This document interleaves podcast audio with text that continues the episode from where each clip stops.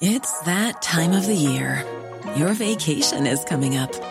You can already hear the beach waves, feel the warm breeze, relax, and think about work. You really, really want it all to work out while you're away. Monday.com gives you and the team that peace of mind. When all work is on one platform and everyone's in sync, things just flow wherever you are. Tap the banner to go to Monday.com.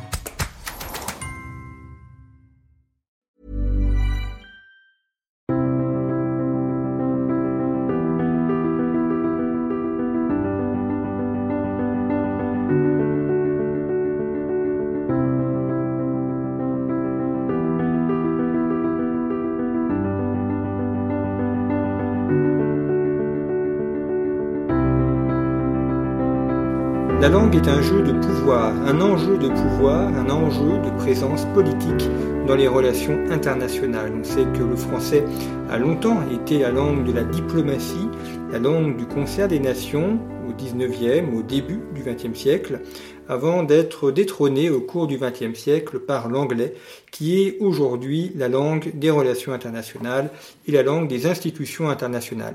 Derrière la langue, il y a donc des enjeux de locution, d'échange, mais également des enjeux juridiques, parce qu'une langue ne sert pas qu'à parler, une langue sert aussi à réfléchir, elle sert aussi à penser. Et donc, la présence d'une langue signe la puissance d'un État, et avec l'anglais, on pense bien évidemment aux États-Unis. C'est donc ces enjeux linguistiques, ces enjeux de la langue dans les relations internationales que nous allons aborder aujourd'hui en rapport avec l'axe 1, forme indirecte de la puissance, axe 1 du thème 2, analyser les dynamiques des puissances internationales. Pour parler de ces enjeux de langue, je reçois Jean-Yves Bouffet. Bonjour. Bonjour. Merci d'avoir accepté notre invitation. Alors vous écrivez euh, régulièrement dans, dans, Conflit et puis vous avez également un master en langues étrangères appliquées et vous vous intéressez aussi aux, aux questions maritimes et vous travaillez notamment dans le domaine euh, maritime. Alors le domaine maritime justement peut-être commençons par là parce que on a consacré euh, plusieurs émissions à, à, la mer, notamment avec Martin Motte et, et Pierre Royer. Euh, dans, la, dans la marine, euh, il y a un langage propre qui est le langage des, signaux, euh, enfin des fanions maritimes, le morse aussi qui était utilisé, et puis aujourd'hui c'est l'anglais évidemment qui, est présent. par exemple, dans les, pour les communications dans les, dans les ports, les ports internationaux, est-ce que là, qu'est-ce que sont les pays qui imposent leur langue, ou est-ce qu'il y a une langue universelle qui est l'anglais? Clairement, aujourd'hui, c'est l'anglais qui euh, prend le pas sur la plupart des autres langues, euh, y compris euh, comment sur un, certain nombre de comment un certain nombre de marins qui ont leur langue maternelle, des fois pour certains aspects professionnels préfèrent utiliser l'anglais tellement ils ont été formatés à l'usage de cette langue. Et on disait en introduction qu'une langue, ça sert aussi à penser. Le domaine maritime est un domaine où il y a beaucoup de vocabulaire propre, enfin, comme nombreux domaines professionnels, ce qui veut, aussi, veut dire aussi que les termes techniques sont peut-être plus facilement utilisables en anglais ou mémorisables en anglais que dans les langues nationales. Tout à fait. Bah, de toute façon, euh, au, moment de ma formation, euh, il y a beaucoup de termes finalement que euh, je devais apprendre et en anglais et en français. Et euh, bon, bah forcément, il y a des choses que, à force de n'employer qu'en anglais, on finit par euh, avoir le, on finit par avoir le mot qui vient d'abord en anglais avant de venir en français. Alors évoquons les, les institutions internationales. Là, dans la plupart de ces institutions, c'est l'anglais qui domine. On pense à l'ONU, euh, même s'il peut y avoir plusieurs langues officielles. Tout à fait, puisque euh, au sein de pas mal d'institutions, on va en général retrouver, dont l'ONU me semble-t-il, on va retrouver l'anglais aux côtés du français, de l'espagnol, du chinois, du russe et de l'arabe. Et euh, alors, à l'ONU, c'est l'anglais, mais il y a euh, une institution pour les, pour les, enfin, les Jeux Olympiques à, à, Lausanne, où là, le français demeure la langue officielle. Oui, même si euh, dans les faits, elle est largement concurrencée euh, par l'anglais. Euh, tout simplement, c'est euh, comment les Jeux Olympiques, c'est une institution qui s'est formée au début du XXe siècle, à l'époque où le français était encore prédominant, du moins sur le papier. Et par contre, beaucoup d'autres institutions internationales se sont formées plus tard dans le XXe siècle, ce qui explique aisément la prédominance de l'anglais. Alors dans la revue Conflit, vous avez consacré un, article sur la question de l'alphabet. C'est aussi un, domaine dont on, enfin, pas forcément pris, pris conscience de, cette importance de l'alphabet. Vous montrez notamment comment l'alphabet latin euh, s'est imposé parce qu'il y a là aussi un enjeu de, pouvoir, notamment au début de la, la, généralisation de l'informatique avec le clavier latin et donc l'alphabet latin qui a pris le pas, y compris dans des aires culturelles où cet alphabet n'était pas utilisé. Tout à fait. C'est-à-dire que, euh, bon, euh, avant que l'informatique ne se démocratise, l'alphabet latin était, avait quand même pris une certaine importance dans le monde. Surtout, c'est le seul alphabet à qui on peut trouver un caractère euh, vraiment universel, en ce sens qu'il est partagé par des cultures euh, très différentes, il est parlé sur des continents très différents. Par exemple, vous prenez le chinois et c'est euh, un million de locuteurs et donc qui sont censés utiliser les caractères chinois. en dehors de Chine, ils n'ont quasiment pas cours. donc d'une part, il y a ça, et d'autre part, l'alphabet latin a cette euh, particularité euh, d'être finalement assez euh, facile d'usage et surtout de s'adapter, d'être malléable à, à, la plupart des langues, ce qui a permis sa diffusion très large. Et dernière chose, bien sûr, c'est que finalement, sur un clavier disposé de 26 comment 26 lettres voire un peu plus dans, le cas de certaines langues, est quand même euh, quelque chose de bien pratique par rapport à des idéogrammes chinois qui, eux, sont euh, euh, quasiment indénombrables. la question des accents pour l'alphabet latin, les Espagnols, par exemple, ont beaucoup milité pour que le, le le, tilde sur le N soit, puisse être présent. En français, il y a tous les accents aigus ou accents graves, et là, l'usage d'Internet a tendance à supprimer les accents. Euh, oui, après, euh, comment euh, au fur et à mesure, au, fil du temps, comment malgré tout les possibilités des machines permettent quand même d'éviter de gommer complètement ce genre de, particularités. Hein. Et toujours pour la, question de l'alphabet, voilà qu'il y a finalement la, diffusion d'une culture qui est la culture occidentale latine. Est-ce qu'il y a eu des, oppositions pour certains, dans certains pays euh, qui ont voulu conserver leur propre alphabet pour l'usage informatique ou est-ce que ça a été accepté de manière assez facile et uniforme? Alors, euh, dans les exemples de résistance à cette hégémonie de l'alphabet latin, on peut penser aux Russes. Euh, à l'origine, les noms de domaines sur Internet ne s'écrivaient qu'en alphabet latin. Et euh, sauf erreur de ma part, je crois qu'assez récemment, les Russes ont réussi à euh, obtenir la possibilité d'avoir des noms de domaine écrits en caractère cyrillique. Euh, après, pour les autres pays, euh, je, je, vais prendre, j'ai un exemple qui me vient en tête, c'est l'Inde.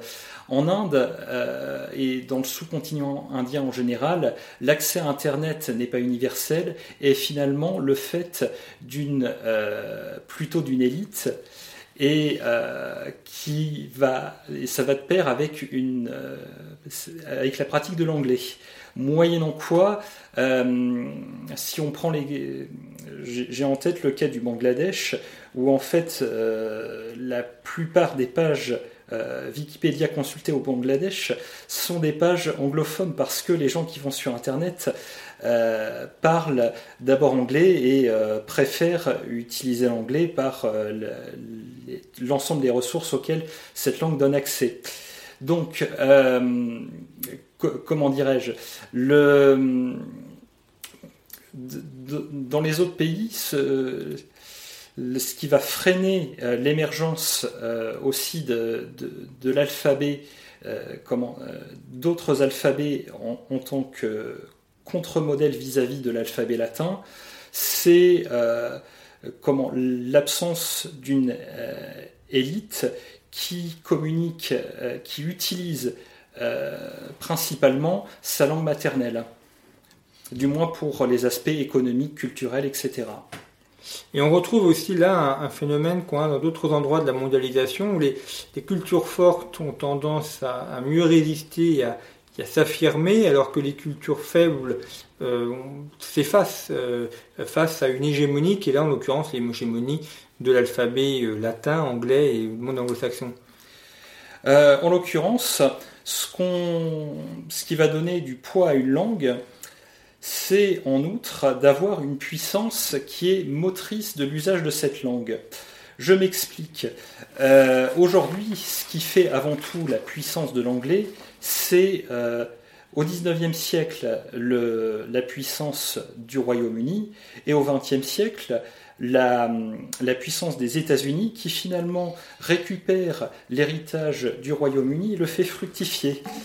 Et euh, par exemple, si on regarde pour d'autres langues, bah, par exemple, je repense au cas de l'Inde. Euh, il y a un certain nombre de langues parlées en Inde qui sont parlées par des dizaines de millions de locuteurs, mais comme aucune langue en Inde ne s'impose pleinement comme la langue de l'ensemble du pays, et, bien finalement ça n'en fait pas une langue qui, euh, entre guillemets, puissante. Et euh, la démonstration par l'absurde de la nécessité d'avoir une puissance motrice pour la diffusion d'une langue, c'est euh, le cas de l'espéranto, euh, créé à la fin du 19e siècle ou au début du 20e siècle, et qui a été fortement pénalisé dans sa diffusion par l'absence de pays tout simplement dans lequel il est parlé, et, qui, et cet aspect est finalement vraiment le moteur d'une langue et de sa, de sa puissance. C'est-à-dire qu'une langue doit reposer sur une culture, sur un état et sur un socle culturel identifié. Complètement. En tout cas, euh, c'est ce que euh, l'histoire nous montre. Et euh, dans les autres exemples auxquels on peut penser, l'Espagne, ou plutôt la, langue espagnole, aujourd'hui est très largement diffusée dans le monde, mais elle a un caractère universel, mais ce qui la pénalise, c'est que aujourd'hui, euh, des pays où l'on parle espagnol, aucune, euh, aucun de ces pays n'est une euh, grande puissance à caractère international. Les, les, principaux pays, on va trouver l'Espagne et le Mexique, mais qui sont des puissances secondaires. Alors, il y a le cas des États-Unis où l'espagnol est en train de, croître, notamment dans le sud, en Floride par exemple, ou en Californie. À New York également, l'espagnol est, présent dans, le métro. Enfin, les panneaux sont écrits en anglais et en espagnol. Euh, on peut peut-être penser ou imaginer qu'un jour il y aurait une bascule aux États-Unis, que l'espagnol deviendrait la première langue. Euh, techniquement, ce n'est pas impossible. Euh, après, malgré tout, comment la progression de, l'espagnol reste assez lente et il n'est pas impossible que les populations hispanophones des États-Unis comment s'assimilent avant de devenir, avant que qu'ils ne puissent devenir majoritaires au point de faire basculer l'usage de les États-Unis vers l'usage de l'espagnol.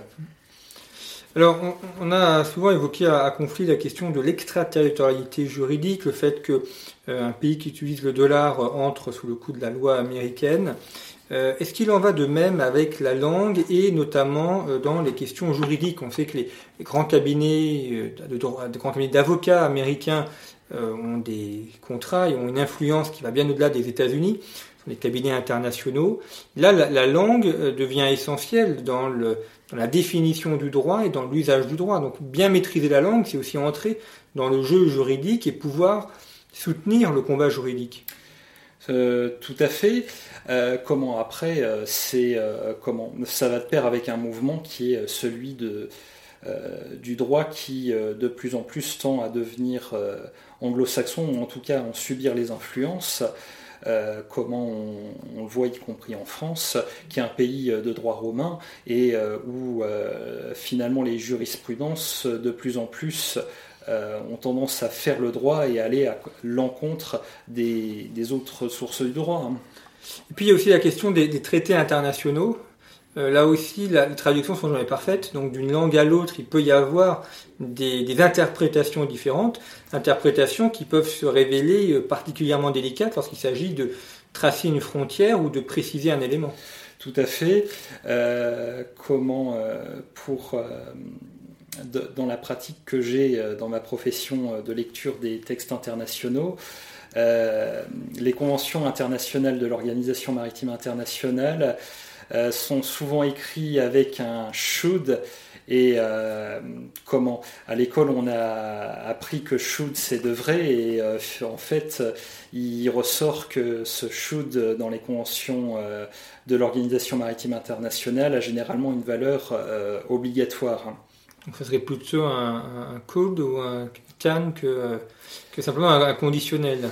ça serait comment le euh, par rapport à, l'anglais que j'avais appris à l'école, un must serait sans doute plus approprié.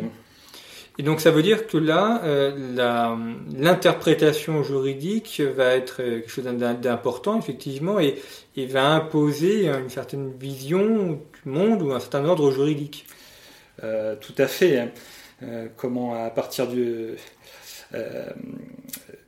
Le, on, parle des traités. Hein, c'est le traité de Rastatt euh, qui, euh, je crois en 1714, qui avait euh, imposé l'usage du français dans les relations internationales.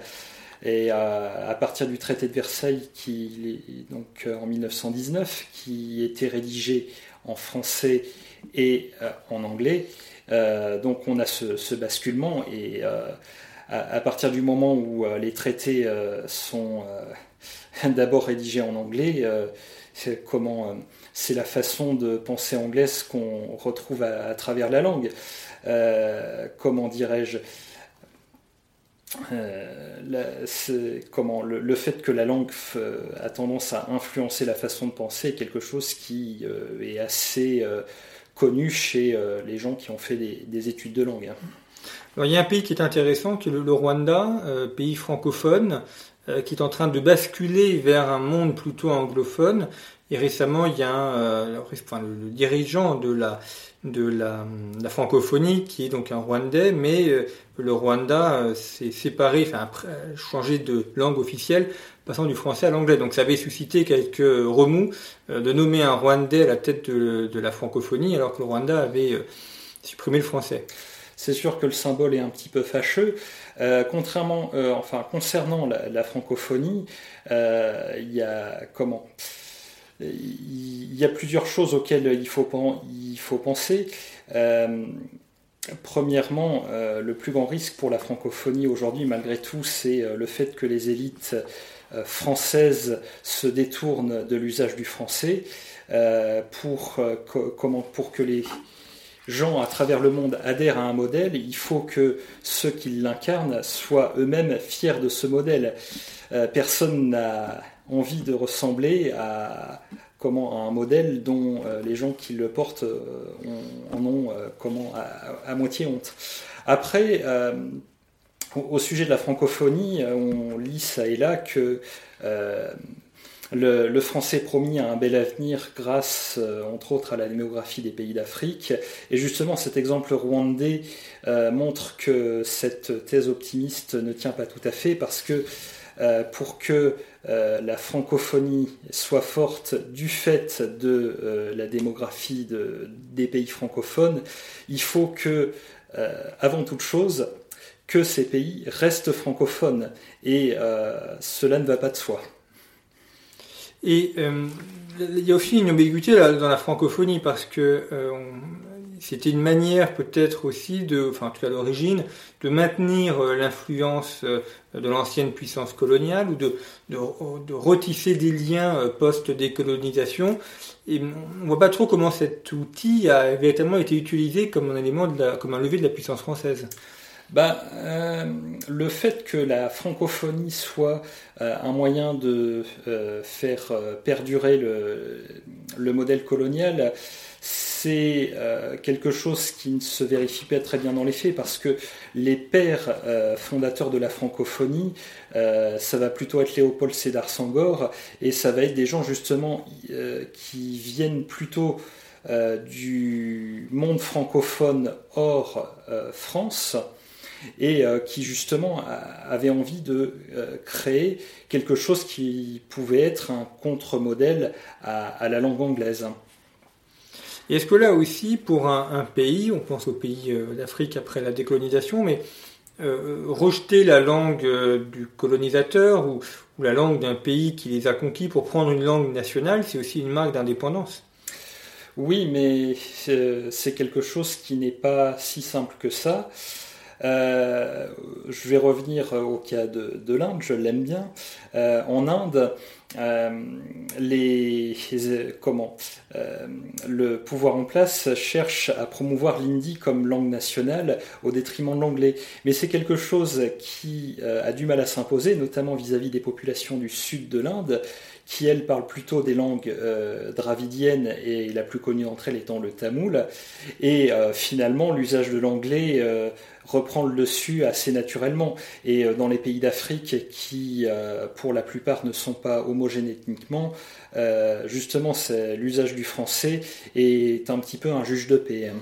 Ça devient une langue neutre. Enfin, c'est pas la langue d'une ethnie ou d'un groupe majoritaire qui l'imposerait aux autres membres du pays. Tout à fait. Et à cela s'ajoute euh, l'aspect, euh, comment dirais-je, économique, puisque euh, encore l'Inde, si aujourd'hui on appelle l'Inde le bureau du monde, c'est-à-dire avec ses comptables, avec ses centres d'appel, etc., c'est justement grâce à cette langue anglaise qui lui permet d'accéder à cette manne économique.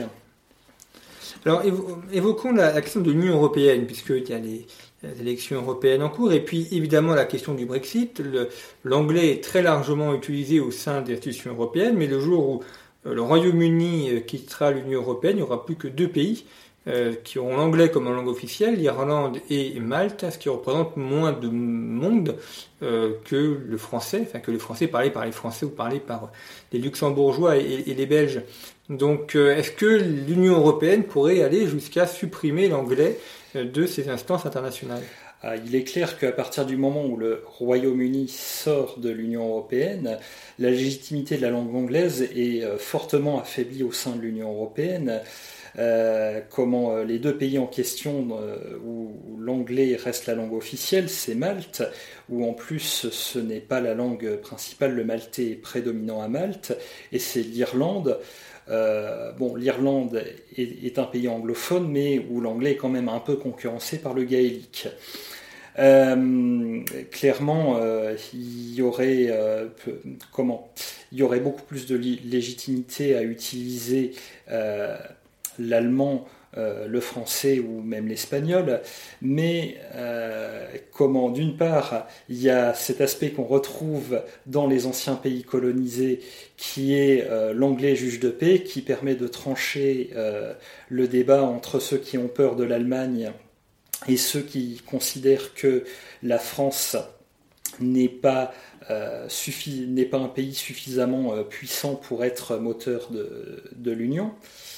Et euh, d'autre part, il y a euh, l'anglicisation euh, des élites européennes qui est indiscutable et indiscutée. Hein.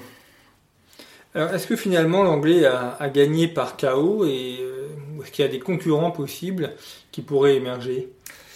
L'anglais, aujourd'hui, d'une part, on, peut voir qu'il a gagné par chaos, d'autre part, euh, au, sujet de cette euh, prédominance qui est appelée à perdurer. Quand on regarde les puissances émergentes, aujourd'hui c'est Brésil, Russie, Inde et Chine. Bon, la Russie euh, peine à s'imposer en dehors de son cadre, enfin de son aire d'influence historique. après, on a l'Inde qui, justement, l'Inde a ce problème de euh, d'absence de langue qui arrive à s'imposer par rapport à l'anglais. Donc euh, l'émergence de l'Inde est, est, amenée possiblement à faire perdurer cette puissance de l'anglais, même si les États-Unis viennent à décliner, voire à, basculer vers la langue espagnole. Clairement, euh, la Chine, on voit que le chinois, la langue chinoise peine à s'exporter.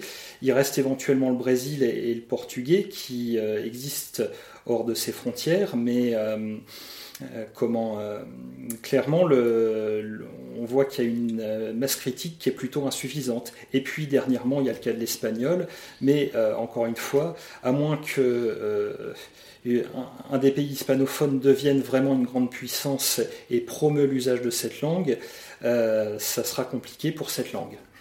Le cas du Brésil et du Portugais est intéressant. C'est un peu le, cas de l'anglais en, mode mineur, c'est-à-dire que c'est l'ancienne puissance colonisée ou l'ancien territoire colonisé qui euh, devient plus important que l'ancienne colonie, que l'ancien territoire colonisateur, et qui donc euh, fait revivre la langue. Enfin, de la même manière que les États-Unis ont redonné un nouveau souffle à l'anglais, le, Brésil donne un, nouveau souffle au portugais. Complètement. Euh, comment bah, le, différentiel de puissance entre le Brésil et, le Portugal est, assez saisissant. Hein. Euh, d'ailleurs, aujourd'hui, euh, quand on veut passer un diplôme euh, de, portugais, hein, un peu comme ces diplômes qu'on passe pour l'anglais de type TOEIC ou BULATS, aujourd'hui, le CELPEBRAS qui est promu par le Brésil est, en général autant si ce n'est plus prisé que ses homologues portugais. Ce qui va poser aussi la question de, l'évolution d'une langue sur le long terme, parce que entre le portugais du Portugal et du Brésil, il y a des, mots différents, voire même des intonations différentes. Et pareil pour euh, l'espagnol, euh, entre un espagnol parlé au Mexique, au Chili ou euh, en Castille, là aussi il y a des variations. Donc peut-être que d'ici deux, trois générations, il n'y aura plus un espagnol pareil dans toute l'Amérique latine, mais différentes langues euh, comme le latin a donné euh, différentes langues en Europe C'est quelque chose euh, qui est techniquement possible. Néanmoins, le développement de l'écrit a tendance à figer les langues. On voit que bah, aujourd'hui, le français du XVIIe siècle est une langue que on lit et qu'on arrive à comprendre à 95%. Par contre, entre le français du XVIIe siècle et euh, le français euh, trois siècles plus tôt, euh, c'est déjà quelque chose de plus compliqué. D'autre part, le développement des moyens de communication des médias permet aussi de, garder le lien. on voit quand même que malgré tout, bah, l'anglais du Royaume-Uni a tendance à subir l'influence américaine, au moins à l'écrit. Euh, dans le cas du portugais, cette influence est moins nette. Mais dans tous les cas, euh, euh, je pense aussi au cas du, québécois, le fait que au, Québec, les, les gens comment lisent, écoutent et regardent des, des produits culturels qui ont été faits en France permet de garder ce lien et cette intercompréhension, alors que clairement euh, le, québécois, euh, autrement, n'était pas si loin que ça de devenir une langue euh, autonome, comme ça s'était produit entre le, les Pays-Bas et l'Afrique du Sud, où le néerlandais d'Afrique du Sud est carrément devenu une langue à part qu'on appelle aujourd'hui l'afrikaans. Et puis, peut-être, sur, sur le cas du Québec, euh, la défense de la langue française, là, est un élément de, revendication euh, politique aussi par rapport à l'autonomie du, Québec à, l'égard du, reste du Canada. Donc la langue devient un enjeu politique d'autonomie, voire même d'indépendance pour certains. Tout à fait. Euh, plus près de chez nous, on peut aussi penser aux Catalans. Hein. Aujourd'hui, quand on va en Catalogne, le, rien qu'à Barcelone, l'usage du catalan est promu par rapport à celui de l'espagnol ou du castillan, selon les, points de vue. Euh, en France, euh, le développement des langues régionales peut euh, être vu comme finalement le symptôme de la fin du modèle de la France de la Troisième République, où on essaie de faire une république unie ou euh, qui va gommer les différences. Euh, je pense qu'un certain nombre euh, d'auditeurs ont lu un jour cette affiche de règlement de cours d'école où il y a écrit en un il interdit de cracher par terre et par les Bretons. Et donc, comment. Donc ce retour de, des langues régionales, c'est c'est finalement l'apparition d'un modèle un petit peu plus je ne sais pas si c'est fédéral ou si c'est un peu plus euh, comment d'une euh, république un peu plus euh, éclatée culturellement. Enfin après tout dépend des points de vue pour qualifier cela, mais en tout cas c'est un, vrai marqueur culturel sur ce, plan. Hein. Ce qui est intéressant dans la langue régionale française, c'est qu'on a à l'échelle régionale un phénomène de jacobinisme. Si on prend le cas de l'occitan par exemple, c'est l'occitan euh, recréé à Toulouse qui s'impose euh, à, la région et une langue qui n'était pas parlée dans les autres régions euh, du Sud. Tout à fait, c'est valable à peu près pour euh, toutes les langues régionales. C'est-à-dire que un jour, euh, je discutais avec un collègue de travail qui est breton et j'avais dû lui dire trois mots en breton et puis il me dit ouais mais ce que tu dis ça, ne ressemble pas du tout à ce que au breton que parlait ma grand-mère. Et on, voit à Rennes des panneaux écrits en breton, alors que le, breton n'a jamais été parlé à Rennes, c'est la langue du Finistère. Ah, tout à fait. Comment, euh, historiquement, il y a, euh, la Bretagne est divisée en deux, Brésisel et, et Brésuel. Euh, donc Brésisel qui, je crois, est la Basse-Bretagne qui parle breton et Brésuel qui est la Haute-Bretagne où on parle le gallo qui est une langue romane, qui est en fait un dialecte euh, du, français. Euh, et euh, clairement, Rennes, même à l'époque des Romains, parlait déjà le latin. Donc là, oui, c'est comment les identités régionales doivent en, grande partie à une recréation.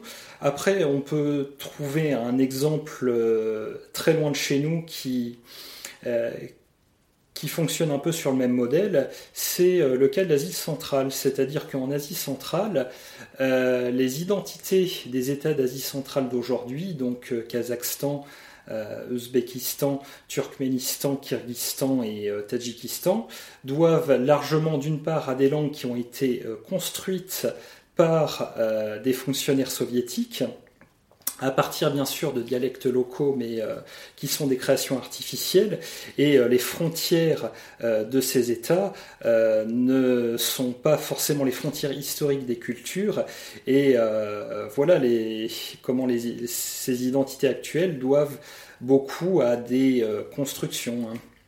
Comme le basque d'ailleurs, qui a été recréé au XIXe siècle euh, par les nationalistes basques avant d'être euh, diffusé dans l'ensemble de la région. Tout à fait.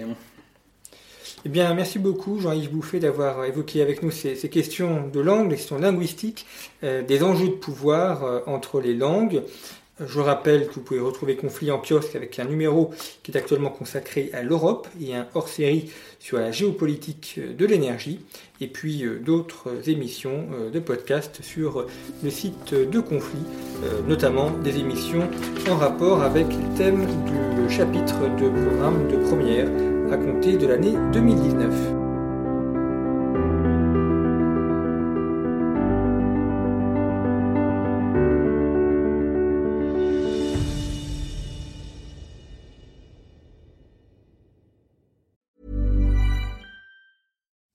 It's Danny Pellegrino from Everything Iconic. Ready to upgrade your style game without blowing your budget? Check out Quince. They've got all the good stuff shirts and polos, activewear, and fine leather goods, all at 50 to 80% less than other high end brands. And the best part? They're all about safe, ethical, and responsible manufacturing. Get that luxury vibe without the luxury price tag. Hit up quince.com slash upgrade for free shipping and 365 day returns on your next order. That's quince.com slash upgrade.